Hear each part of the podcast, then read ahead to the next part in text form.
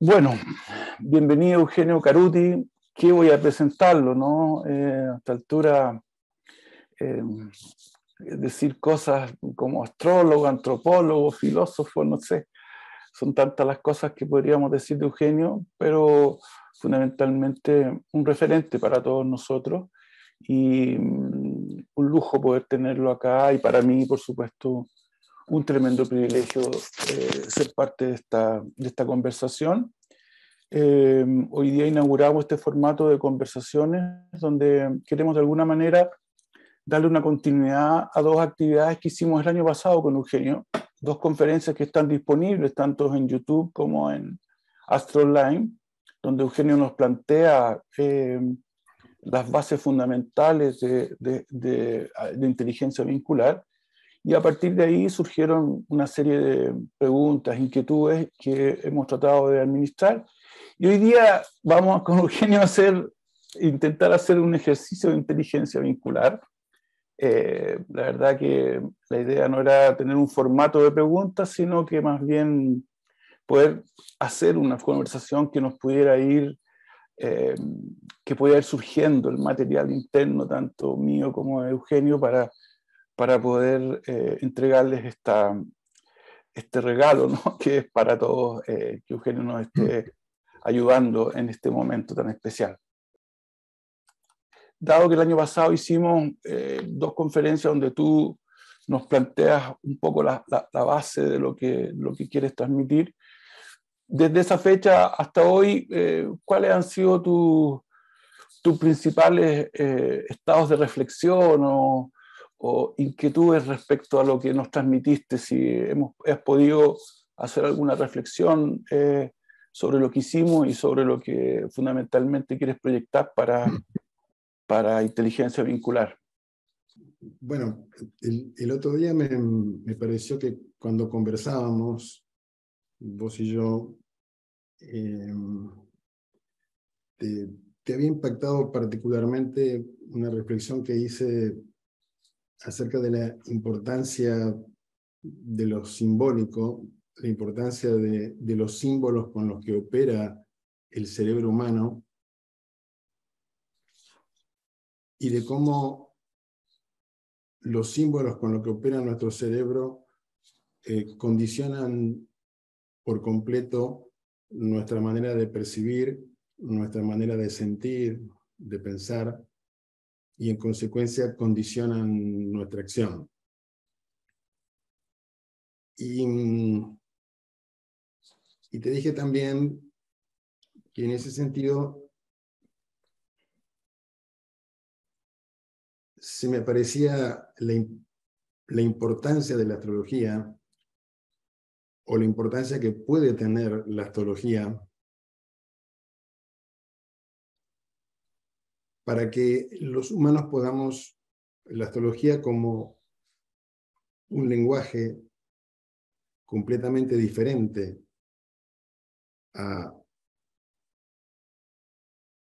al lenguaje que estamos utilizando en esta misma conversación, para que podamos acompañar mejor con,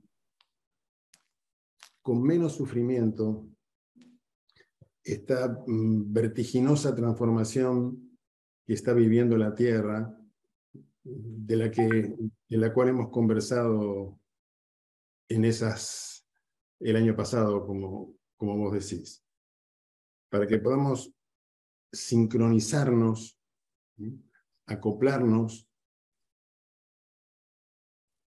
a, a la inteligencia de la Tierra de otra manera digamos, en la conversación con vos me pareció que esto te había producido mucho impacto y quizás eh, sea interesante explorar más a fondo esto. Sí, mira, yo, eh, dado que también he tenido mi, mis reflexiones sobre el tema, me he dado cuenta de lo importante de, de, pasar de esta idea uh, eh, sujeto-objeto a una concepción amplia, significativa, de pertenencia mayor, que creo que la astrología podría en ese sentido aportarnos eh, eh, este elemento, este elemento de, totalidad, de, conexión, de, unificación de todo lo que nosotros concebimos como objeto-sujeto y de esa separación, ¿cierto? La imposibilidad para, para vincularnos. Creo que tengo la sensación de que por ahí podría ser un tremendo aporte la astrología o lenguajes simbólicos que nos pudieran llevar a una, a una idea de totalidad y de, y de conexión. Sí. Em, lo que me parece fundamental es ir a fondo en que, en que no es, esto no es un tema de, concepción, sino es un tema eh, vivencial. No es un tema de ideas, sino es un tema de cómo opera nuestro cerebro. Y eso mm, quisiera, en esto que vos estás diciendo, que es muy importante que darnos cuenta que es el estado actual de nuestra mente, cómo funciona nuestro cerebro hoy en día. Es este estado la, fuente de todos los conflictos, las ilusiones y las desilusiones, los antagonismos, eh, el sufrimiento, la incertidumbre, la incapacidad de la limitación para comprender el, despliegue de la vida global del planeta Tierra de la cual formamos parte, todo esto se origina en el funcionamiento actual de la mente humana. Y como vos bien decís, la mente humana está dominada por una parte de sí misma, por un nivel de inteligencia que hace que espontáneamente todos nosotros separemos el sujeto de los objetos, hace que recortemos la realidad, hace que distingamos en exceso lo que percibimos, recortemos lo real en partes muy separadas y después las que las querramos manipular, las querramos alterar desde este modo de percibir. Ahora, esto que hemos conversado tantas veces, es importante que nos demos cuenta que ese modo de percibir eh, es espontáneo actualmente en nosotros porque el lenguaje mismo nos obliga a percibir de esa manera estamos hablando en un idioma, estamos simbolizando, estamos comunicándonos a través de palabras, a partir de un lenguaje, que en sí mismo nos obliga a separar la realidad en objetos y a sentir que el que está hablando es el sujeto. Es decir, en este momento mismo, en la conversación en castellano, es inevitable que las palabras tengan una cadencia separativa. Mm. Em, esto tenemos que advertirlo, porque esto es la potencia de los símbolos en el cerebro. Nos, hacen, nos hacen sentir y nos hacen y nos generan esta sensación tan universal hoy de que tenemos una vida interna que es completamente independiente del mundo externo, que nos hace sentir que somos seres separados del resto de los seres de la Tierra, del resto de los seres humanos, que nos impida percibir, que en realidad nos impida percibir el, entrelazamiento entre todo lo que existe. ¿Mm? esto quisiera que consideremos primero, ¿sí? Para ir más a fondo. O sea, en este mismo momento, las palabras que uso que usamos, eh, tenemos que estar muy atentos porque nos llevan a sentir de, de determinada manera.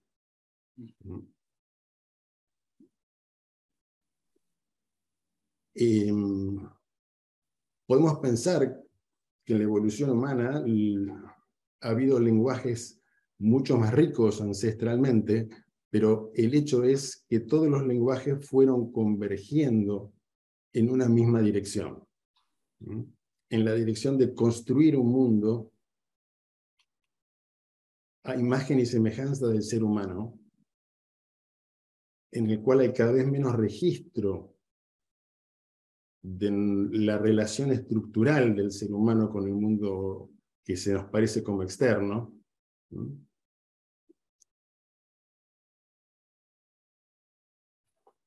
Y, es el, y este lenguaje que construye, este lenguaje que da mucha forma, que distingue demasiado, se ha impuesto en todos los seres humanos, aunque hablemos distintos idiomas todos los seres humanos vamos convergiendo en un modo de percibir y sentir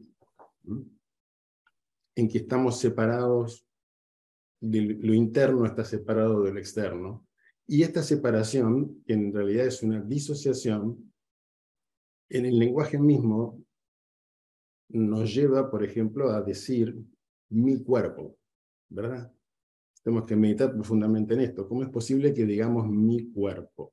Esto es una disociación.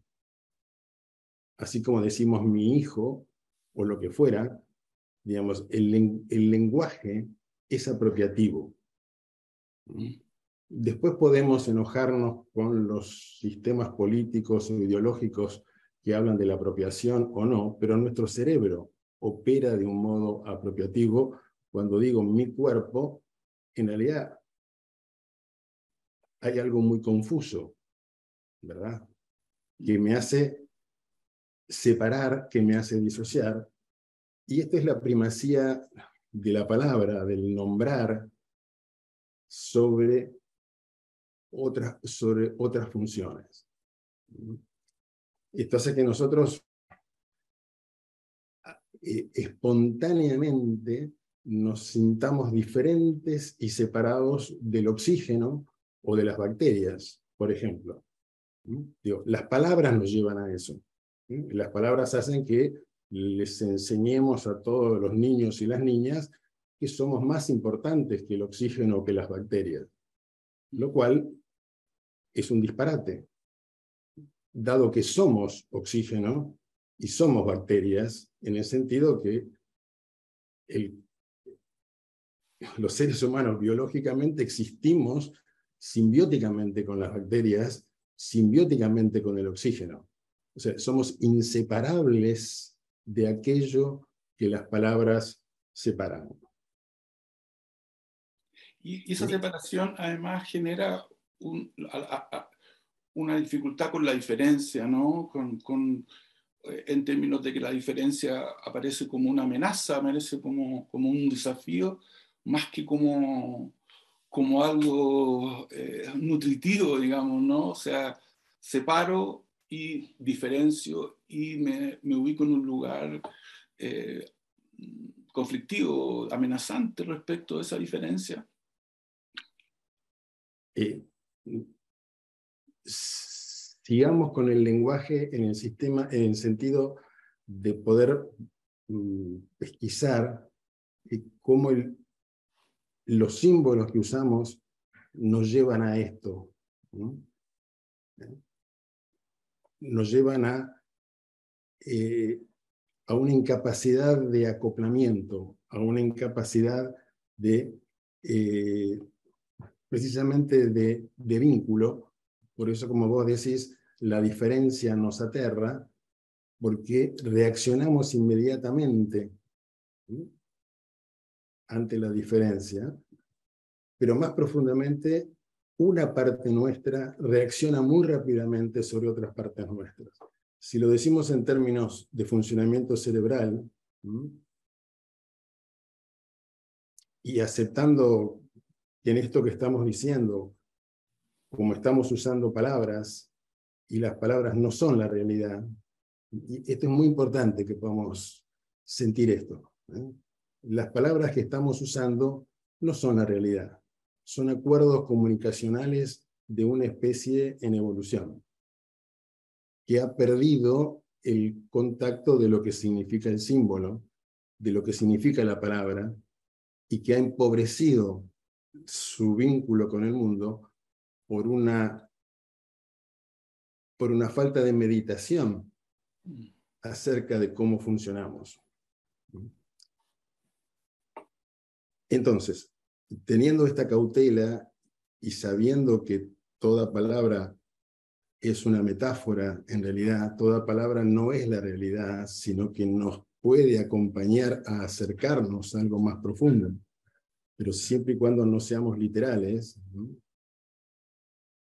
Digamos, hoy sabemos que en el funcionamiento de nuestro cerebro eh, hay un lado que nombra, hay un lado que define, hay un lado que distingue, hay un lado que da forma, que lo llamamos hemisferio izquierdo eh, del cerebro, y hay otro lado que registra, hay otro lado que resuena, hay otro lado que no capta formas, que no define, sino justamente que resuena, que registra.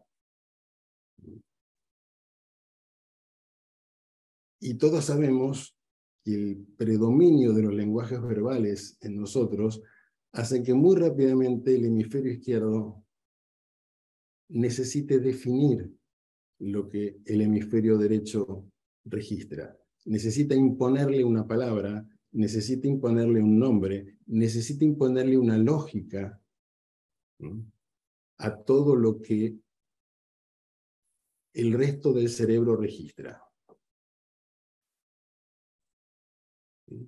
Inmediatamente una parte nuestra, una parte de nuestro sistema nervioso, ¿eh? reacciona ante cualquier registro y lo tiene que definir. Lo tiene que definir muy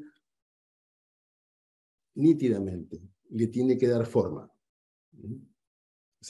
quisiera que viéramos esto, ¿no es cierto? Eh, no solo reaccionamos ante la diferencia externa, como vos bien decías, sino que mecánicamente, sin tener ni siquiera conciencia por el funcionamiento mismo de cómo estamos funcionando, ¿sí? un lado nuestro reacciona ante el otro.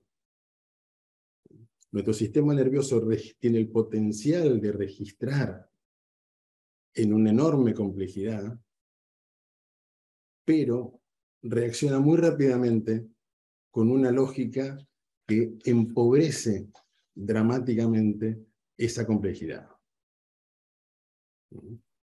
Y también podríamos decir que en ese proceso eh, empobrece no solamente eso, sino que empobrece la capacidad de acceder a otro tipo de realidad en el momento en que nombramos, damos forma, inmediatamente dejamos fuera un ámbito de realidad que, que aparentemente está ahí, que al cual podríamos acceder eh, desde un proceso distinto a este? Precisamente, en, en el sistema nervioso, un lado registra, un lado resuena, un lado capta un caudal infinito de información.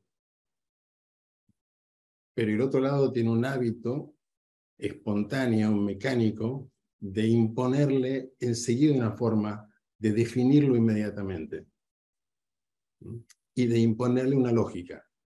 Eh, no solo impone palabras, y la palabra no es la realidad, porque la palabra separa, ¿cierto? Si veo el árbol, lo separo inmediatamente del resto de la tierra, del micelio de los hongos y los demás árboles, lo separo en ramas, hojas, frutos, ¿sí? O sea, las palabras, si no las sabemos utilizar, separan en exceso. Y al mismo tiempo esas palabras están ordenadas con una lógica que es sujeto-objeto, que es separativa y que es apropiativa. ¿Se ve eso? ¿Sí? O sea, e, esto tenemos que verlo. Esto está funcionando solo. Está funcionando ahora mismo. Y cualquiera de nosotros puede percibir en la conversación que de pronto cierto uso de la palabra que yo pueda hacer o vos puedas hacer hace que el otro reaccione. Porque nos hemos acostumbrado a una literalidad muy grande porque tenemos mucho, el hemisferio izquierdo le tiene mucho miedo al hemisferio derecho, tiene mucho miedo de confundirse si no define inmediatamente. Esto no es algo consciente, es algo automático. Eh, es un modo de, es un mal modo de acoplar. Es decir, un lado se asusta del otro y lo, y lo domina muy rápidamente. Estos dos lados no están articulados. Hay una falta de acoplamiento, una falta de articulación. Dicho de otra manera, esta joya de la evolución terrestre, que es el cerebro de la especie humana, no está funcionando bien. Está desequilibrada porque opera con niveles simbólicos que son relevantes, que son útiles, que son funcionales, pero que dominan por completo el procesamiento de la información que hacemos.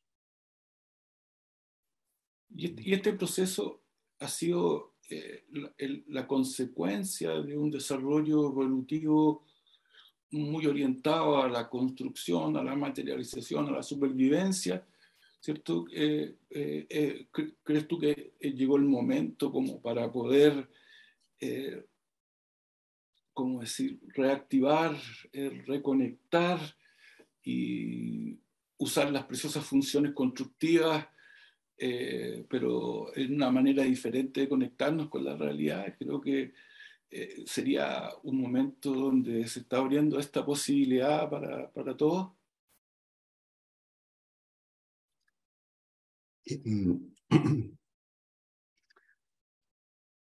Yo diría, mm, nos, no simplemente se está abriendo esta posibilidad, sino que está ocurriendo esta necesidad. Yo te diría esto, nada puede cambiar si el sistema nervioso no cambia.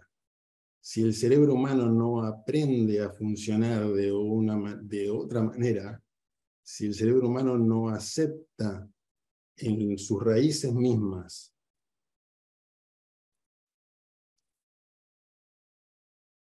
que hemos podido sobrevivir y que ya no es necesaria la manera de operar que nos llevó a la supervivencia, sino que justamente es necesaria para nuestra supervivencia otra manera de funcionar. Si el cerebro no lo comprende, nada va a cambiar. Lo que estoy diciendo es que si no ocurre un cambio en el modo como internamente conecta el sistema nervioso, no puede ocurrir un cambio profundo en la percepción de las conexiones de la realidad. Nosotros estamos sufriendo de una patología de pobreza de conexiones internas y por eso hay una pobreza de conexiones externas. Una limitación profunda para la conexión externa, para el vínculo, porque hay una limitación profunda en la capacidad de establecer conexiones internas. Yo estoy convencido de que si no ocurre una mutación cerebral, si no cambia algo muy profundamente en el reordenamiento de las conexiones cerebrales, no puede cambiar el vínculo de la especie humana con lo real.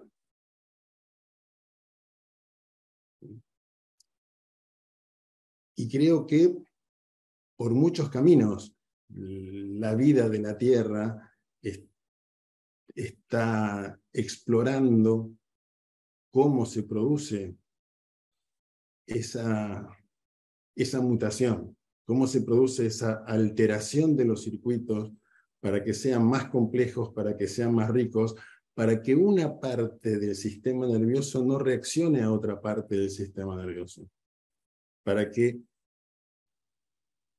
acoplemos internamente de otra manera, sin asustarnos, porque es, eh, en lo interno se produce esto que vos decías en lo externo.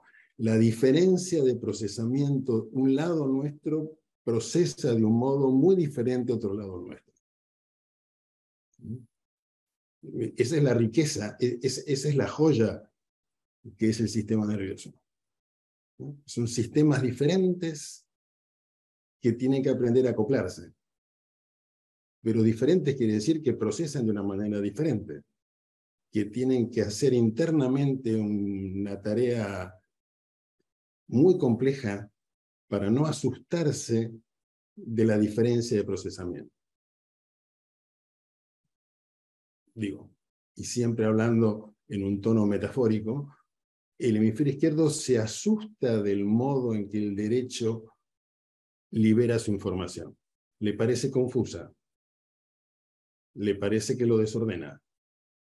Inmediatamente reacciona, no responde, sino que reacciona y define demasiado rápido porque no, comprende, no comprendemos internamente como una parte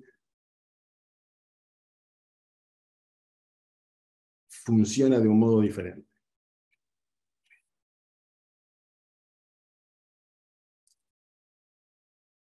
Entonces,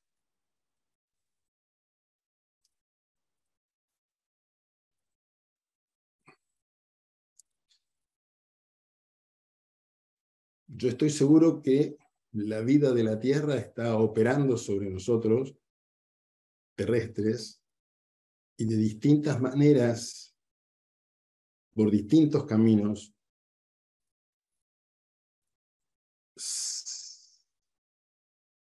va posibilitando una transformación en el modo en que percibimos actuamos y sentimos.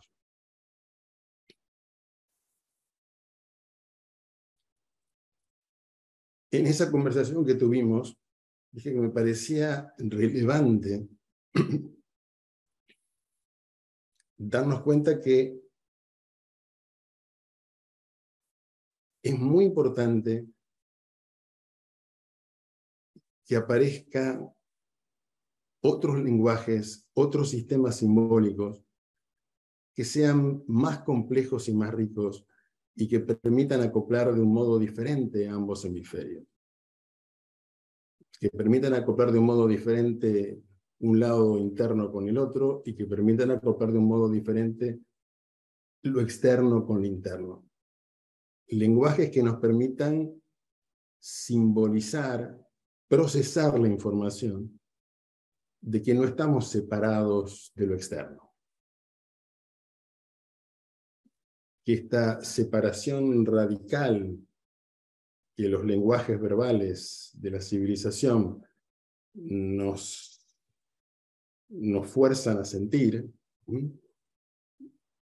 no es real. Y en ese sentido, la astrología es un sistema simbólico, es un lenguaje que tiene esta cualidad. Y, no me parece casual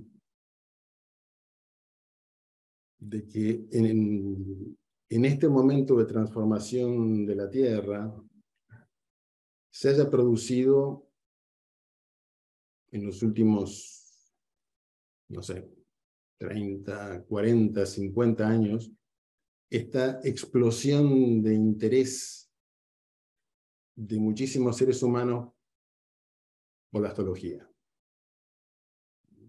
Creo que esto es una sincronicidad, este interés que lleva a que personas de, con una formación cada vez más rica y compleja se interesen por la astrología, eh, es una sincronicidad con esta transformación.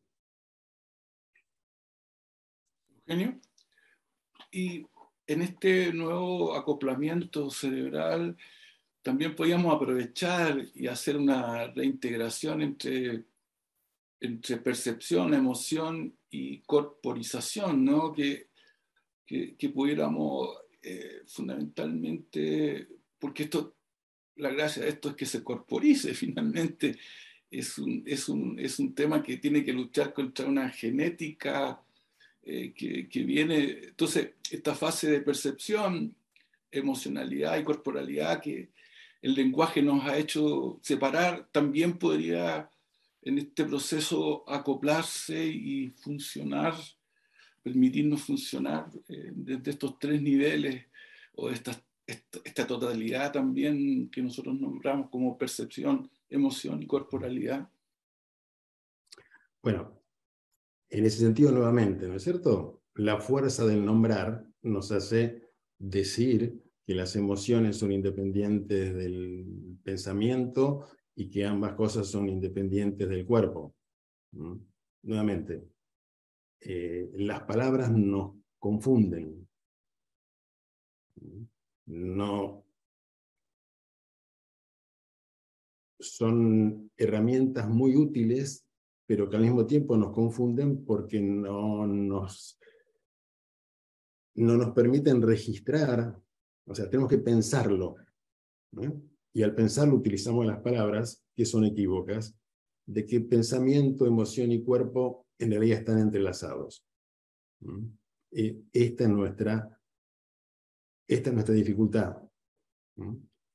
Y por eso vuelvo, necesitamos, es, muy relevante que, una, que cada vez más seres humanos podamos operar con sistemas simbólicos que nos evidencian que lo interno no está separado del externo. Que somos seres estructuralmente vinculares.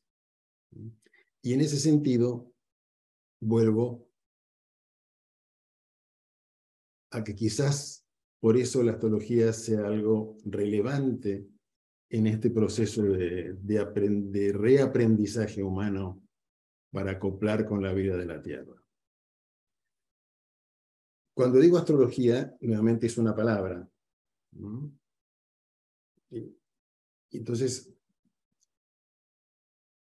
tenemos que explorar la palabra. No me estoy refiriendo a la astrología como tradición, no me estoy refiriendo a la astrología como conocimiento, o sea, como conocimiento acumulado de esta tradición, no me estoy refiriendo a la astrología como acción, como modo terapéutico de mm, ayudar al mejoramiento humano sino que me estoy refiriendo al hecho mismo del cual emerge el conocimiento astrológico o la actividad astrológica. O sea, ¿cuál es el hecho? Que toda persona que ha sido atraída hacia este misterio empieza a percibir como que está operando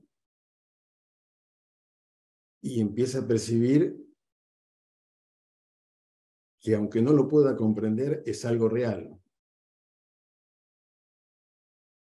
Que los movimientos de los planetas del sistema solar están sincronizados rítmicamente con lo que ocurre en la Tierra. Es decir, la astrología nos revela que estamos hechos por un tipo de inteligencia que es vinculado. estamos constituidos por un tipo de inteligencia muy distinta a la nuestra, que es vincular. En el sentido que estamos constituidos por un enhebramiento, estamos enhebrados con las rotaciones de los planetas del sistema solar. Lo que ocurre en la Tierra está entrelazado con la dinámica del sistema solar. Las vivencias internas están sincronizadas con los movimientos del cielo. Este es un hecho para cualquier persona que se sintió atraída por la astrología.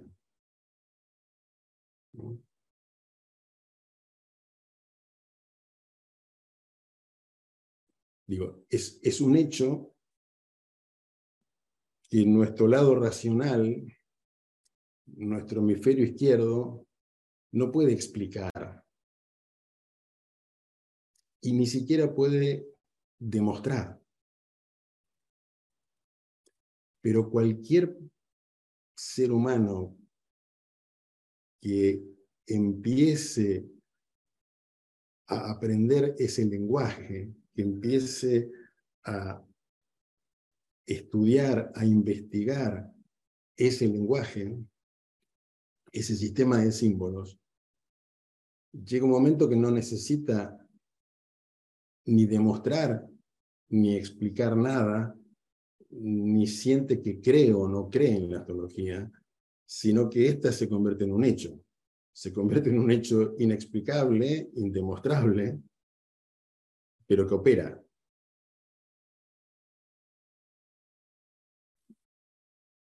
Se comprende esto que estoy diciendo, ¿verdad? Sí, no, claramente. Cuando uno empieza a estudiar astrología, se dice, uy, ¿cómo crees en la astrología? ¿Sí? Después viene, bueno, pero ¿cómo me explicás que la astrología funciona? ¿Cómo me demostrás que lo funciona? Que, funciona.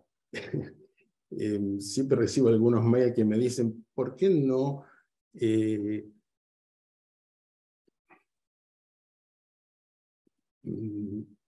haces una demostración para que los científicos comprendan que la astrología es algo real? Y conociendo a los científicos, dado que me formé en ciencias exactas, etcétera, etcétera, no hay manera que se lo podamos demostrar. Lo único que hay que decirle a un científico es, así como te dedicaste tantos años a estudiar matemáticas muy complejas, y si no hubieras estudiado matemáticas muy complejas, tendrías que creer en Einstein o en la mecánica cuántica, porque no, no podías comprender lo que se está diciendo. Bueno, dedícate cuatro años a estudiar astrología, a, que, a internalizar ese, ese lenguaje. Y cuando ese lenguaje empieza a operar en vos, ahí está la demostración. La astrología es un lenguaje viviente, que primero, como vos decías, nos entra cognitivamente, después nos va entrando emocionalmente, pero que es fundamental que penetre hasta lo profundo de nuestro ser y que sea no algo cognitivo, sino algo vivencial, algo existencial. Es decir, cuando la astrología empieza a operar como sistema simbólico que entrelaza lo externo con lo interno, que nos muestra que nuestra vida está sincronizada con los movimientos del sistema solar, que nos va mostrando con asombro de que todos los códigos natales están entrelazados unos con los otros en eso que los astrólogos técnicamente llamamos sinastría, cuando nos empieza a mostrar el entrelazamiento de todas las existencias, el entrelazamiento de lo externo y lo interno, el entrelazamiento del cielo con la tierra, ahí algo empiezo, puede empezar a operar de otra manera en nosotros. Es decir, la astrología es inteligencia vincular, es un lenguaje vincular y es una inteligencia vincular. Por supuesto que en el aprendizaje de la astrología, justamente por eso es tan complejo y a veces es tan confuso, porque es un lenguaje que no me permite distinguir entre mi madre y yo, entre las personas que me enamoro y yo. ¿Por qué? Porque el mismo símbolo opera en ambas direcciones. Porque es un lenguaje vincular que me está diciendo no estás separado de ese ser que apareció como tu madre o como tu hijo o como tu amor, sino que estás radicalmente codificado para acoplar y encontrarte con esos seres que están radicalmente codificados para acoplar con tu especificidad y en vínculo aprender juntos, descubrirse, descubrir juntos quiénes vamos siendo en ese entrelazamiento. Eugenio. Y ahí, eh, como tú no estás escuchando, nosotros los astrólogos vendemos, pero nos fabricamos, digamos. Es decir, utilizamos un, un elemento que, como tú dices, cuando empieza a entrar, a corporizar, a magnetizar, se encuentra con, con la resistencia de nuestras formas y atenta contra este gran Dios que es el individuo, la individualidad, ¿no? Eh, eh, y ahí yo creo que se produce el proceso, eh, esa negociación que no termina nunca entre, entre estos dos modelos que, adquiero y el que tengo, y que va poniendo, se va, se va haciendo de verdad en el vínculo es cuando uno es cuando uno se da cuenta si esto fue deconstruyendo este, este Dios de la individualidad y apareciendo este sentido de totalidad, ¿no?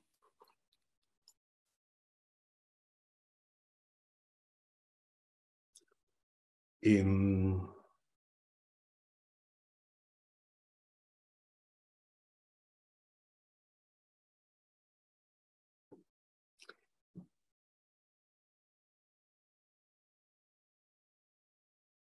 en esta conversación, creo que tenemos que darnos cuenta que recién alborea en nosotros el interés por este, por este lenguaje sagrado, por esta realidad interactiva entre el cielo y la tierra, por este entrelazamiento entre todos los seres humanos que compartimos, que codestinamos. Y como esto es muy incipiente, eh, vivimos la enorme tensión, el doble vínculo, la, como vos estás diciendo, la tensión entre eh, mi, mi destino personal, mi carta natal particular y el entrelazamiento entre todos los códigos natales y el aprendizaje vincular que implica cada código natal. Yo creo que este es un, es un proceso pero lo que quizás valga la pena subrayar es que eh, este proceso es necesario que lo hagamos.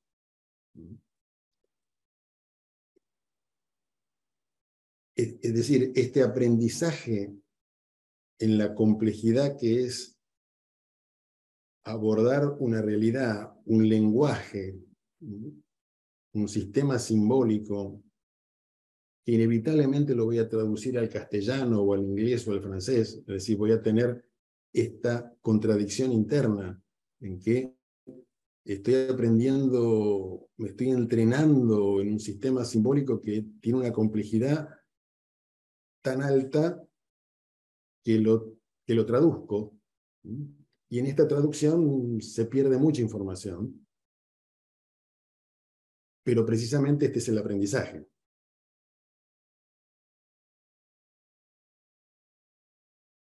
este aprendizaje lo que está diciendo es que, bueno, como todo proceso evolutivo, digamos, la, la, evolución genera un magnetismo, una atracción hacia el interés por este lenguaje, pero vamos a tener, vamos a necesitar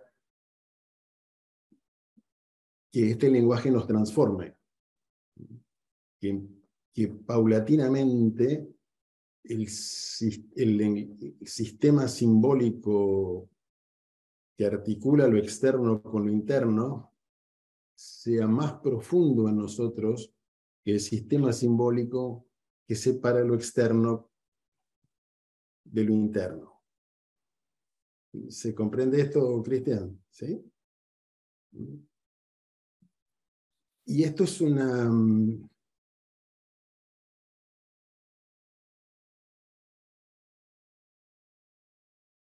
Es una posibilidad que siempre ha estado en la astrología, o en esto que usamos la palabra astrología.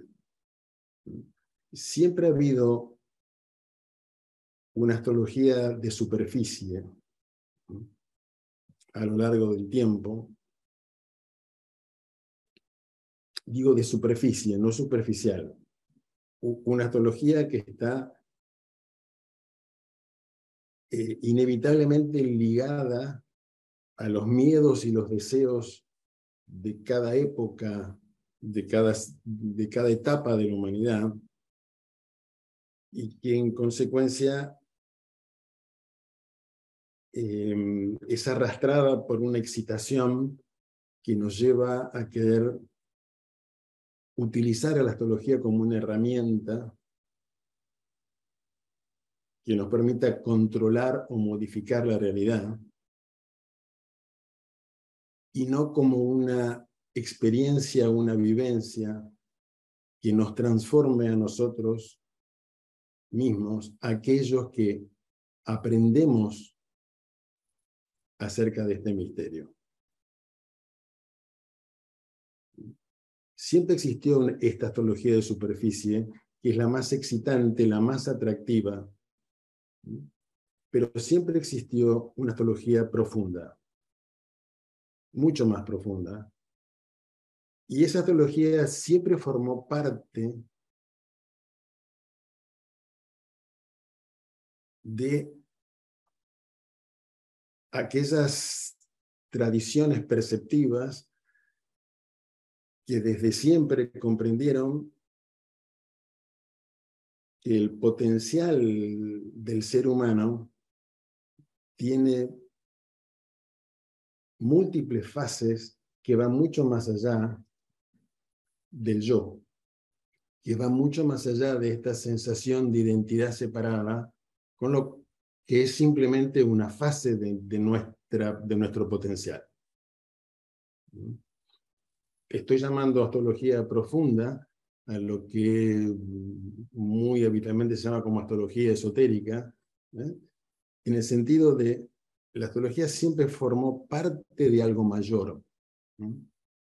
Formó parte de una comprensión del potencial humano y su relación con el cosmos, en el cual lo que llamamos psiquis y lo que llamamos cosmos son un mismo movimiento, son un mismo flujo.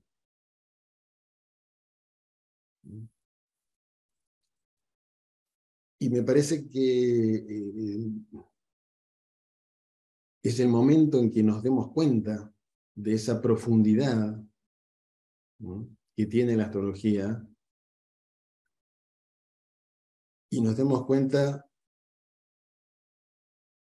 en este aprendizaje de que es fundamental pasar de la astrología de superficie a la astrología profunda.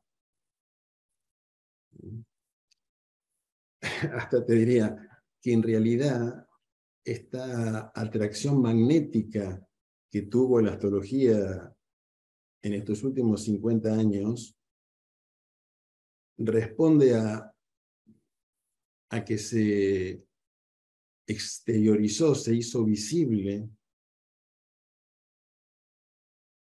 a través de algunos astrólogos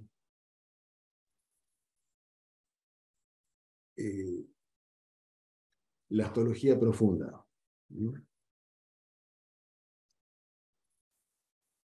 Ah, yo creo que casi ningún astrólogo moderno o astróloga moderna puede dudar de la importancia que tuvo Dan Rudyard en este cambio profundo que ha tenido la astrología moderna. Y Dan Rudyard fue una persona profundamente conectado con estas raíces llamadas esotéricas profundas de la astrología. Él, estaba en estrecho contacto con esta, con esta forma meditativa, con esta forma contemplativa, transformadora de los símbolos de la astrología. Estoy diciendo, con esta forma meditativa, contemplativa, en el sentido de aquello que deja que los símbolos, que es el, son el sistema solar y el zodíaco, que los símbolos operen en nosotros para transformarnos.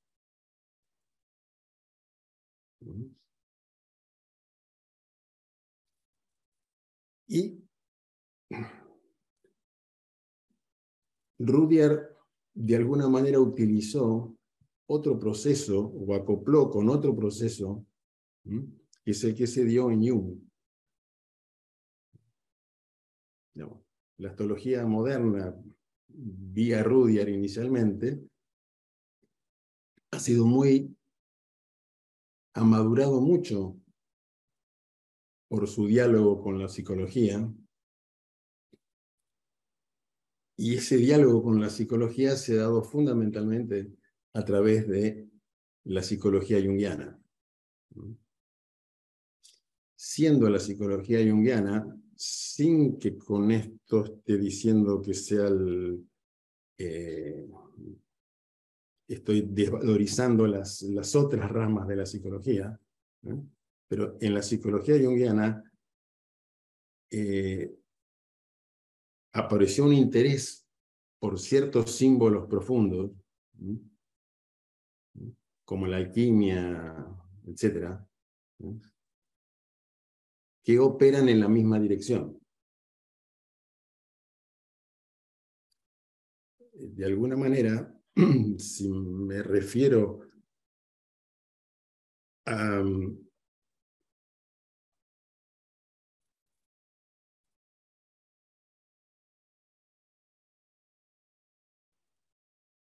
a esta relación entre el psiquismo y el cosmos, que es propio de la astrología profunda, Jung encarna fases fundamentales del aprendizaje psicológico del ser humano para aceptar otras fases del psiquismo que están más allá del yo. Que es lo que vitalmente se llama proceso de individuación.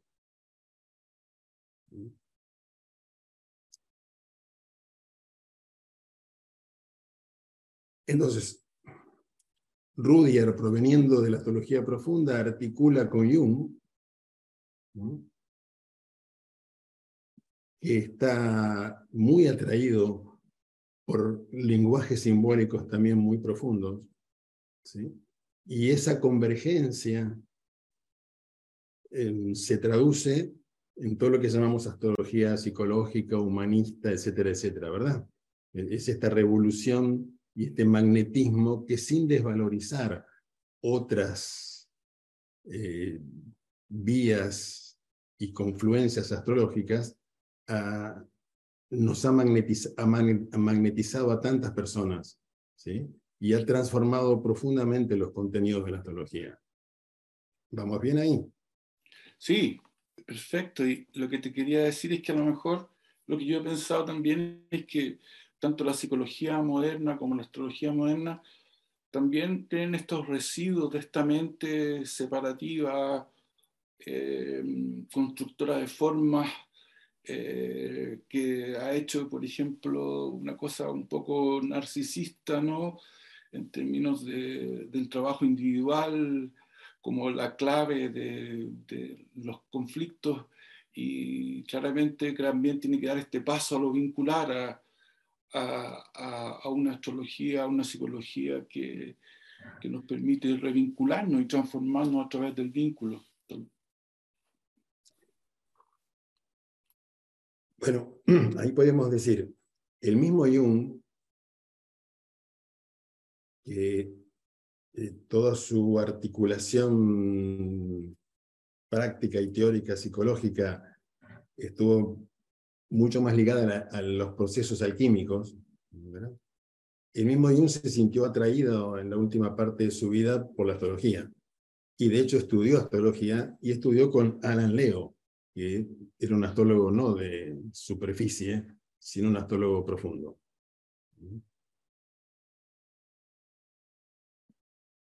Eh, es, recién sobre el final de su vida que Jung comprende la potencia de lo que él intuía como sincronicidad, ¿eh? de la potencia de la relación entre lo externo y lo interno en la presencia de un orden que está ligado a los planetas, no simplemente de un modo eh, de imágenes arquetípicas o de dioses en los cuales proyectamos sobre el cielo, sino como algo que opera como una presencia operativa. Pero, y un así como Rudyard es un eslabón, Jung es otro eslabón, y todos vamos siendo eslabones en una comprensión cada vez más rica y compleja de este misterio.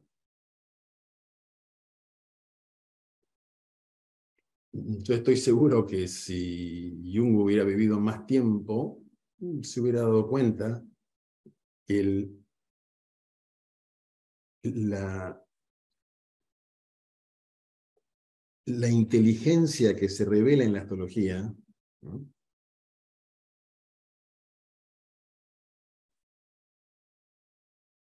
contiene en sí misma una psicología aún más compleja que la psicología junguiana o la psicología occidental. O sea, tarde o temprano, así como ha sido fundamental para la tradición astrológica eh, absorber toda la información de la psicología moderna, yo estoy seguro que tarde o temprano va a ser fundamental para la psicología moderna abrirse a, la, a los a la psicología que es propia de la astrología misma. Es decir, es otra psicología aquella que se desprende de la experiencia astrológica. Es decir, no es una, psicología centrada en el sujeto, sino que es una psicología centrada en el vínculo.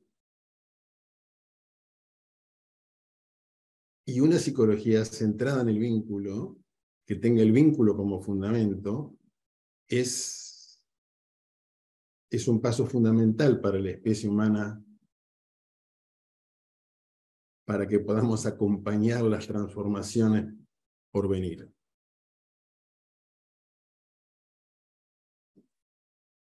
No sé si... Sí.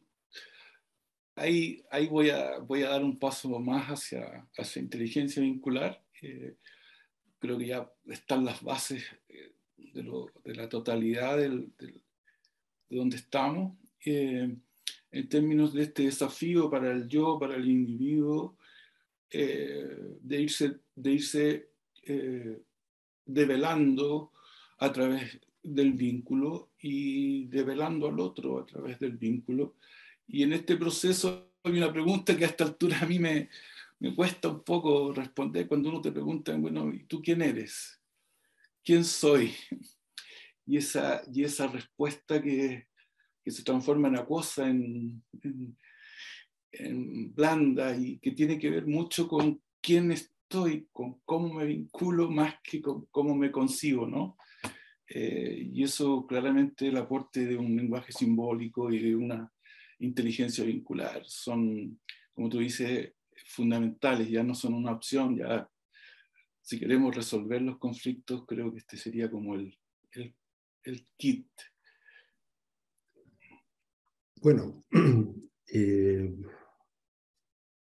yo creo que uno de los graves problemas que hoy tiene, o las grandes dificultades que hoy tenemos los seres humanos, es el problema de la identidad lo voy a llamar problema de la identidad.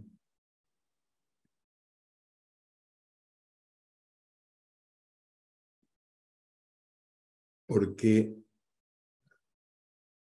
hay en nosotros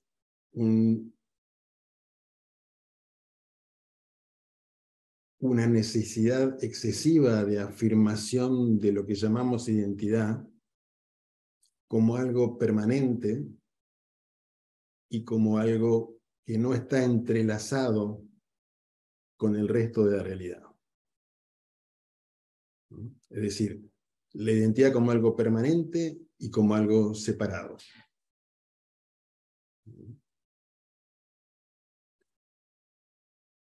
Em, existe una identidad permanente y existe una identidad separada? ¿O es un hábito, un modo de comprendernos a nosotros mismos que se desarrolló en el despliegue de la especie? Digamos, en todos nosotros existen dos niveles de identidad. En uno nos definimos por pertenencia. Nos, nos definimos agrupándonos y sintiendo o creyendo que sentimos todo lo mismo agrupándonos en identidades tribales, nacionales, clánicas, grupales, religiosas, en las cuales cada uno de los humanos que participan de ese agrupamiento cree que siente exactamente lo mismo que los, que los demás seres humanos, que siente y piensa lo mismo que los demás seres humanos que participan de ese agrupamiento. ¿Sí? Ahí nos definimos a nosotros mismos por identidad con las sensaciones y pensamientos de otros seres humanos. ¿Vamos bien allí? Podríamos decir, es un nivel de definición de nosotros mismos ligados a la, a la constelación de cáncer, ¿verdad? Nos definimos por pertenencia y en esa pertenencia generamos la ilusión de que sentimos lo mismo, de que en la familia sentimos lo mismo, que el linaje sentimos lo mismo, que en una nación sentimos lo mismo y pensamos lo mismo.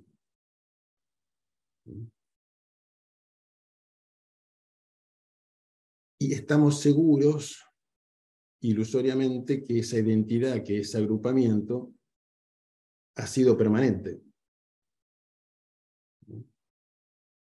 Es decir, hoy escuchamos a, líderes de naciones que dicen que esta nación siempre ha sido así.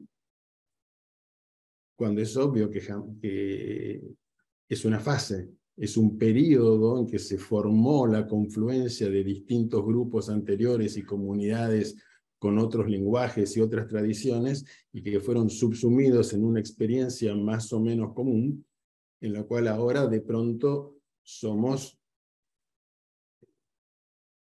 Rusia o somos Argentina o somos Chile, ¿verdad? Pero esa identidad no es permanente, no existió siempre aunque nosotros tratamos de demostrarnos a nosotros mismos que compartimos una historia común y un origen común y que esa identidad es, es una identidad permanente y definitiva. ¿Vamos bien? Eso es un modo de sentir. En términos zodiacales es un modo de sentir canceriano. ¿Mm? Siento lo mismo que vos, pienso lo mismo que vos. ¿Mm? sentimos y pensamos todos igual. Y cualquier cambio en el sentir y el pensar es un, es un cambio en nuestra identidad que no podemos aceptar. Porque esta identidad siempre existió. Todo esto es ilusión. Nos damos cuenta que en ninguna nación del mundo todos sienten y piensan lo mismo que en ninguna tradición todos sienten y piensan lo mismo, y alcanza con reflexionar un poco de que esa identidad hubo una época en que no existió, y que tarde o temprano, por una realidad evolutiva, se mezclará y combinará con otras y se alterará por completo, que es dinámica, valiosa pero dinámica. Es una diferencia destinada a articularse, a enriquecerse, porque nace de diferencias anteriores que la nutrieron y la generaron.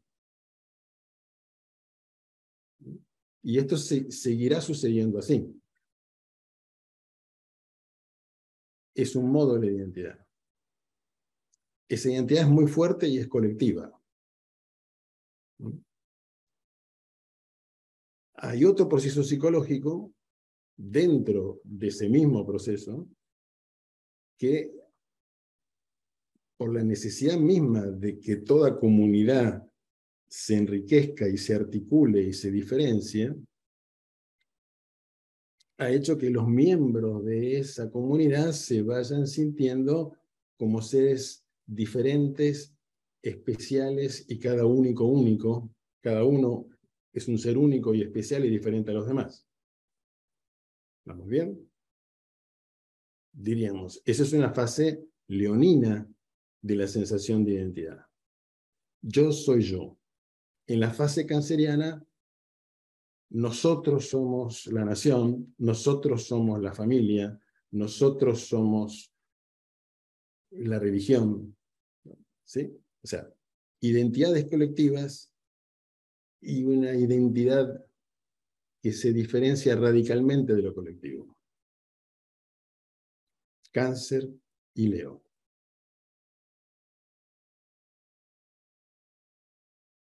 Ahora, es esa identidad individual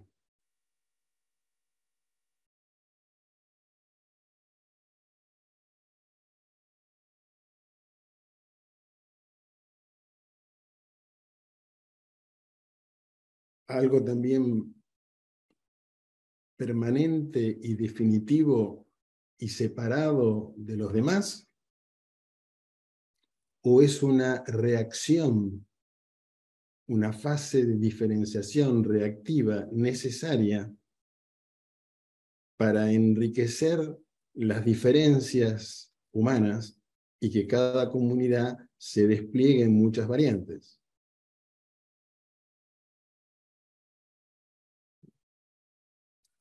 Es decir, ese Leo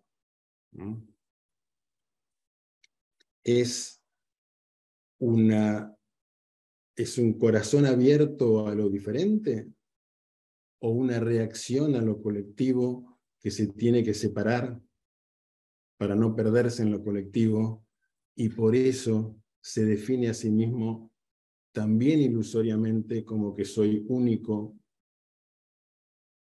diferente a todos y que tengo una identidad personal, permanente e independiente de todo vínculo.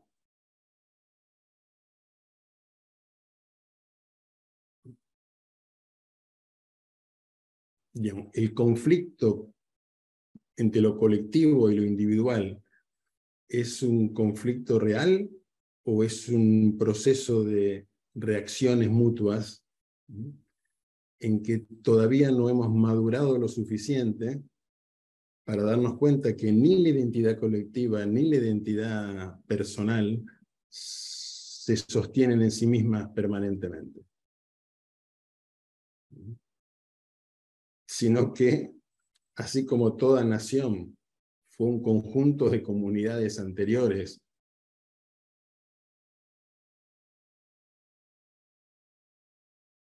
todo individuo es un entrelazamiento vincular, es fruto de vínculos que le son anteriores.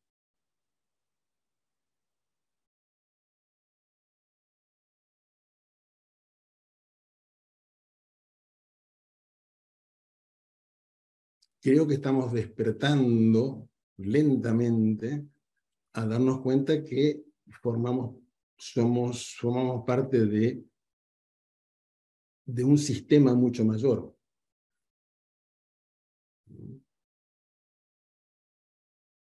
Que cada nación, que cada religión, que cada tribu, que cada familia, que cada linaje, que cada individuo es una experiencia diferenciada y diferenciante de una realidad sistémica que es la humanidad misma y la tierra misma.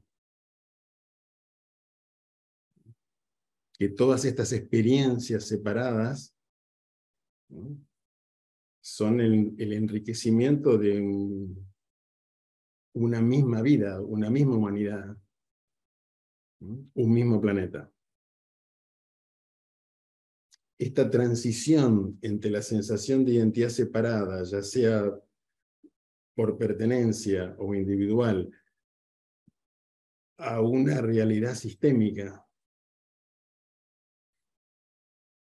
e interactiva en que vamos descubriendo que vamos descubriendo que formamos parte de algo mucho mayor en el cual todas las identidades anteriores se van transformando unas a otras y van aprendiendo unas de otras.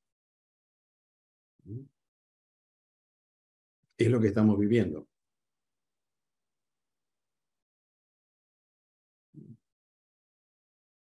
Eh, en otras conversaciones decíamos, están se están rompiendo todos los nidos en los cuales nos definimos a nosotros mismos. Todas las burbujas en las cuales nos definimos a nosotros mismos. En la ilusión que dentro de esa burbuja sentimos todos lo mismo y pensamos lo mismo. Esas burbujas colectivas o esa burbuja personal en la cual nos protegemos sintiendo que yo soy yo de un modo completamente independiente a todos los demás seres humanos. Estamos atravesando esta experiencia que nos redefine. Y esta experiencia es traumática. Es traumática. Es, es, volver a nacer. Esta experiencia responde al mismo arquetipo del nacimiento. ¿Qué es nacer?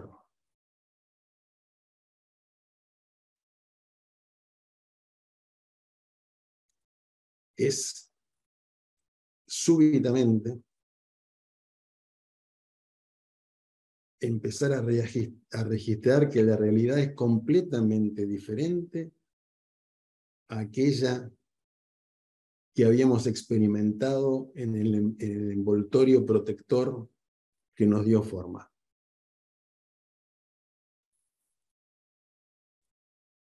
Eso es nacer. Es un cambio de estado, ¿verdad? Nosotros en, en el útero materno flotamos en un líquido maravilloso y simbiótico, y de pronto somos expulsados de ese mundo maravilloso y nos arden los pulmones por el oxígeno, lloramos y gritamos. Y nos damos cuenta que podemos vivir en esa otra realidad completamente diferente, pero de un modo traumático. En un proceso que es una muerte, ¿eh? es una muerte a un estado anterior y una transición muy difícil hacia un nuevo estado. Todos hemos pasado por allí. E, e, ese arquetipo es un arquetipo eh, orgánico de la existencia. Estaríamos viviendo como un duelo, ¿no? Un duelo de, de, este paso de lo individual a lo, a lo total, eh, un duelo no, no, menos traumático, ¿no? Por, por, la cantidad de formas que afirman estas separaciones y por el desafío de esta inteligencia vincular que nos hace renacer constantemente, pero sí, yo siento una sensación de, de duelo también, que hay que darle el tiempo necesario para que esto se, se promueva, se, se, haga carne, ¿no? Porque ahora, dentro de esto, eh, esta, esta, esta, función de la inteligencia vincular, eh, este, ya no es una función, ya es un, como tú bien lo dices, eh, es una necesidad de supervivencia. Aquí está la probabilidad, la posibilidad de, de pasar de, del conflicto a la armonía, de de, la comprensión más amplia y de romper todas estas barreras. Pero dentro de ese, ese proceso, eh, claramente la observación y la, el constante, estar disponible constantemente para eh, rediseñarnos y reconfigurarnos y remirarnos. Y, y eh, bueno, las palabras se, se pero estar en, una, en un proceso constante de, de velarnos y de velarlo al otro. Y esto eh, no para, ¿no? Esto sería como un proceso eh, infinito, como, como la, la, sensación del cosmos.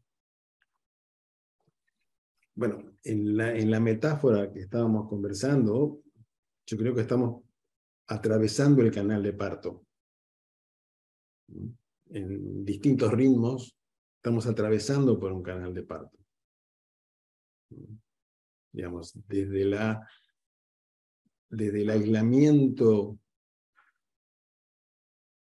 de las sensaciones de pertenencia simbiótica e identidad simbiótica con otros seres humanos y las sensaciones narcisistas de exclusividad, y diferencia absoluta con todos los demás seres humanos, eh, esa confortabilidad cáncer Leo se descubre en una realidad mucho más compleja, interactiva, que comparte con infinitas diferencias y con otras inteligencias como la biodiversidad y lo que hoy llamamos inteligencia artificial. Pero sin entrar en esto último,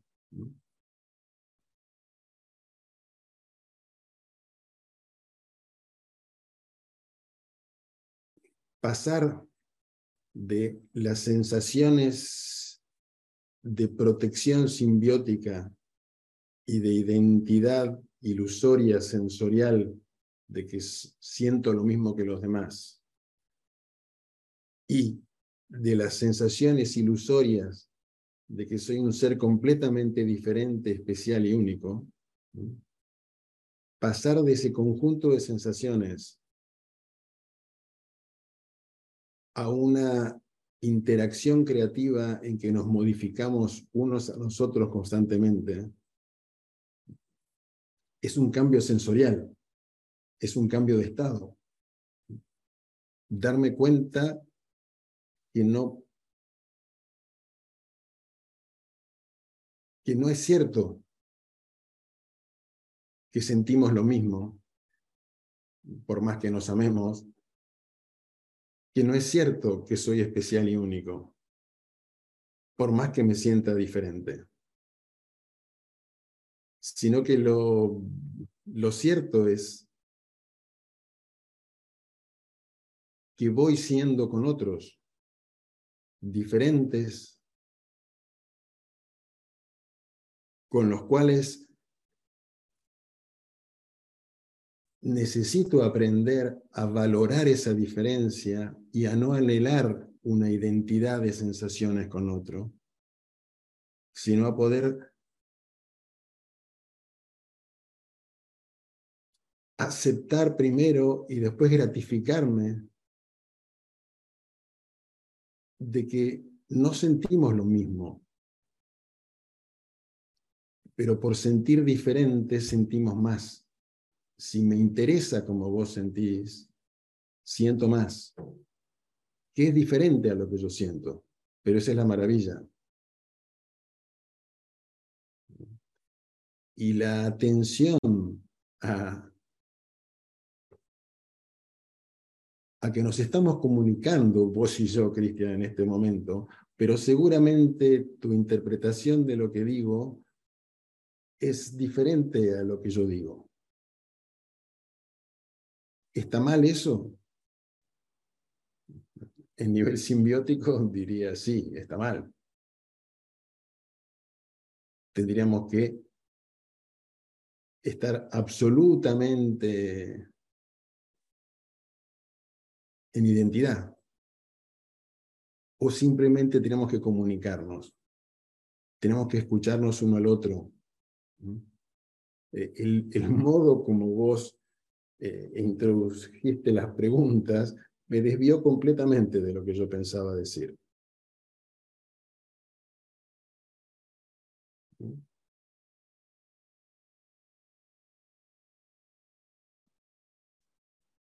¿Qué hago ante la pregunta que me desvía? ¿Me impongo e impongo lo que quiero decir? ¿O escucho que quizás lo que trae la pregunta me permita articular algo que yo mismo no tengo preparado o no tengo claramente pensado.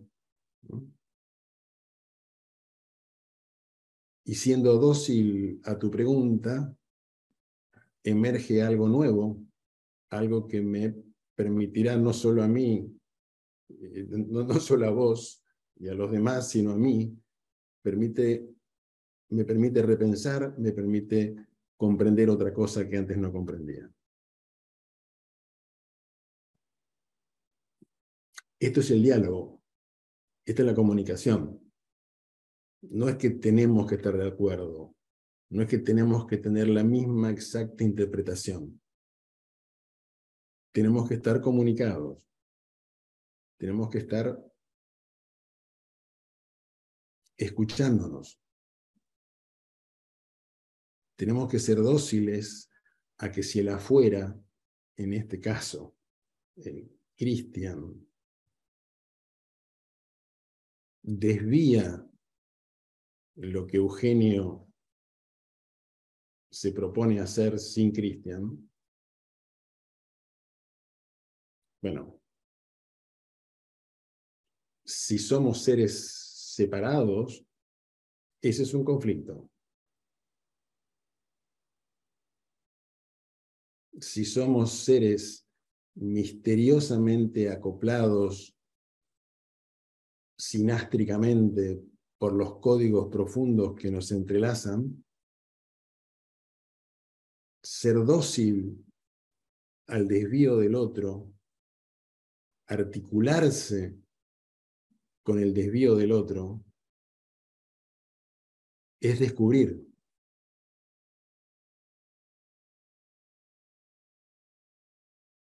Es aprender. Es no ser el mismo ser de antes de la conversación.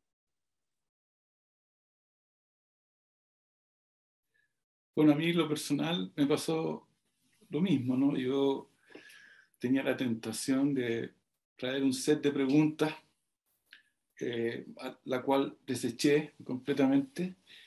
Y a medida que te fui escuchando, eh, fui elaborando cosas, fui elaborando esta interacción. Eh, y por supuesto que es una escucha, escucha y, y transformación, adaptación, escucha y rediseño, escucha y, y reconstrucción de formas, escucha y, eh, a mí se me han develado en esta conversación cosas. Eh, así que, nada, creo que en algún sentido hemos podido humildemente eh, lograr este objetivo de comunicarnos a través de un ejercicio de inteligencia vincular. estamos teniendo que ya cerrar en este tipo de experiencia los, tiempos son relativos, ¿no? Yo tengo la sensación de que hemos recién comenzado a conversar, pero nos quedan un par de minutos. Eh, yo agradecerte infinitamente por siempre tu tremendo corazón y acogida con, con nosotros. Has sido un tipo muy cercano, muy... Eh, yo soy lo que más rescato Eugenio, su, sus relaciones familiares, su, calidez, eh, que he tenido el lujo de, sentirla y de conocerla. Y quisiera dejarte unos últimos minutos para una reflexión final em, y para poder, digamos, hacer un, pequeño, pequeño cierre eh, de lo que logramos hoy día eh, abordar. Lo que diría y le diría a todos los participantes en esta conversación, aunque hayan conversado dos personas o dos humanos o dos códigos natales particulares, lo que diría es sentir que todos participamos de esta necesidad de comprendernos mucho más profundamente como humanos, como terrestres, como participantes de un misterio, en el que escuchar al otro, dejarse penetrar por lo que el otro trae y querer abrirse a lo que el otro trae para que entre en uno, esas dos funciones, el querer penetrar en el otro y el querer abrirse al otro. La articulación de escucharnos profundamente es y dejar entrar y atreverse a entrar es lo que en esta conversación apareció, es lo que el cerebro mismo tiene que aprender dentro de sí. Que una parte diferente entre en la otra sin que la otra reaccione. Que una parte diferente se abra a la otra y quiera que la información que la otra trae penetre sin reaccionar.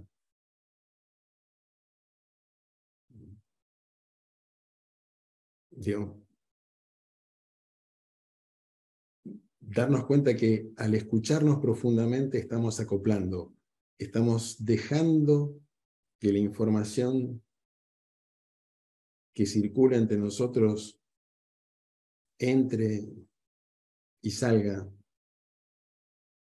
nos transforme, nos cambie, sin la necesidad de estar de acuerdo o de coincidir, sino en la habilidad de acoplar y resonar.